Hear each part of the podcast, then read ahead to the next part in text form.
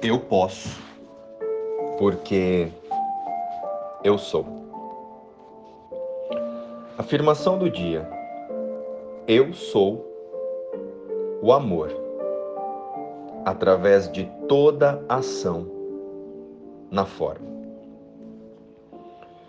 Bom dia, queridos. Nesta série de textos e podcasts, o nosso objetivo tem sido convidar a todos nós a fortalecer a nossa mente, a observar quem tem guiado nossa percepção de realidade. O Espírito Santo ou o ego? Manter a mente atenta para a ditadura do ego é retirar a mente do inferno e mantê-la no céu. Há uma necessidade inconsciente do ego para possuir, para apegar-se, para lutar pela posse, para gerar conflito e dominar. O ego utiliza o nosso autoconceito de corpo, personalidade e de mundo para controlar a mente através das nossas escolhas, desejos e metas pessoais. Fixando na aparência das coisas as nossas vontades e fixado na aparência das coisas, esquece-se da essência, do conteúdo de tudo, da finalidade existencial que é maior do que a, a transitória jornada física. Quando o ser se conscientiza de que se encontra no mundo em aprendizagem e é uma aprendizagem de rápido curso, consegue valorizar o que tem significado real e aquilo que somente se expressa em aparência e percepções é visto como um instrumento de reconhecimento da nossa verdadeira meta no mundo. E quando estamos direcionados pelo ego, nós olhamos antes para dentro, decidimos o tipo de mundo que queremos ver e então projetamos esse mundo lá fora, fazendo dele a verdade, tal como vemos. Nós fazemos com que ele, esse mundo, seja verdadeiro através de nossas interpretações do que estamos vendo. O ego quer sempre ter razão e confirmar que sabe. Já a existência em Cristo é. E por isso nos mantém sempre em serenidade. Não exige comparações ou confirmações. E direcionados pelo ego, quando temos uma resposta ilusoriamente positiva na cena, nos aprisionamos ainda mais. Em uma ansiedade desmedida para controlar os resultados obtidos e mantermos as sensações que são sempre temporárias. E através disso, estamos em um ciclo de metas ainda temporárias, onde sempre retornamos ao mesmo resultado. Mesclamos emoções como angústia, ansiedade e dor e chamamos isso de desafio, conquista ou objetivo. Ah, mas quando o resultado passa por algum desgaste ou conflito, o que fazemos? Aí achamos logo um culpado lá fora uma pessoa, uma circunstância ou um fato. No entanto, se estamos usando a percepção para justificar nossos próprios erros, nossa raiva, nossos impulsos de atacar, nossa falta de amor em todas as formas que se pode se apresentar,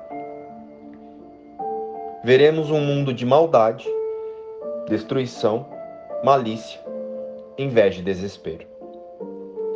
E embora pareça que estejamos sempre em todas as ações e reações buscando amor, paz e reconhecimento, a meta real em todas as ações empreendidas com o ego é nos levar a confirmar a escassez, a rejeição e a culpa.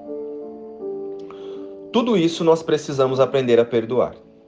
Não porque estamos sendo bons ou caridosos, mas porque estamos vendo a nossa existência. Mas porque o que estamos vendo não é verdadeiro. O que estamos vendo no mundo são apenas projeções de mentes e personalidades buscando a salvação em coisas, pessoas e sensações. Precisamos então relembrar que a nossa existência é Deus e o que nos mantém é o seu amor infinito, nada mais. Nós distorcemos o mundo pelas nossas defesas tortuosas e estamos consequentemente vendo o que não existe. À medida que aprendemos a reconhecer nossos erros de percepção, também aprendemos a olhar para o que está além, além de nós, além do outro e nos perdoar. Perdoamos a nós mesmos, olhamos para o que está além dos nossos altos conceitos distorcidos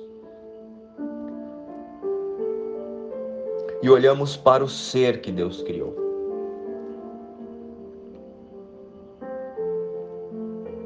E com isso, experienciamos o mundo através do corpo, mas usando todas as experiências apenas para relembrar a verdadeira existência. Eu sou a ressurreição e a vida. Hoje não terei medo de olhar para dentro. Dentro de mim está a inocência eterna porque é a vontade de Deus que ela lá esteja para todo sempre. Eu, filho de Deus, cuja vontade é sem limites, como a sua própria vontade, como a própria vontade de Deus, não posso querer mudar isso. Pois negar a vontade de meu Pai é negar a minha própria vontade. Olhar para dentro é apenas achar a minha vontade tal como Deus a criou e tal como ela é. Tenho medo de olhar para dentro porque penso que fiz outra vontade que não é a verdadeira, que não é a de Deus e que a tornei real através do corpo e das ilusões que o corpo deseja. Mas as ilusões que o corpo deseja e as vontades das nossas crenças, elas não têm efeito em nossa integridade, em nossa integridade com Deus. Dentro de mim está a santidade de Deus. Dentro de mim está a memória de Deus.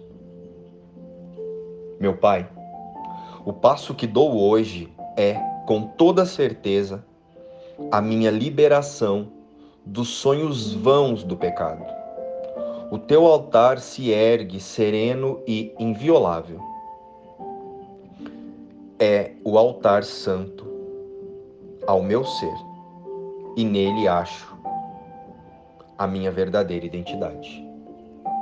Eu sou a ressurreição e a vida. Luz e paz. Inspiração, o livro Um Curso em Milagres.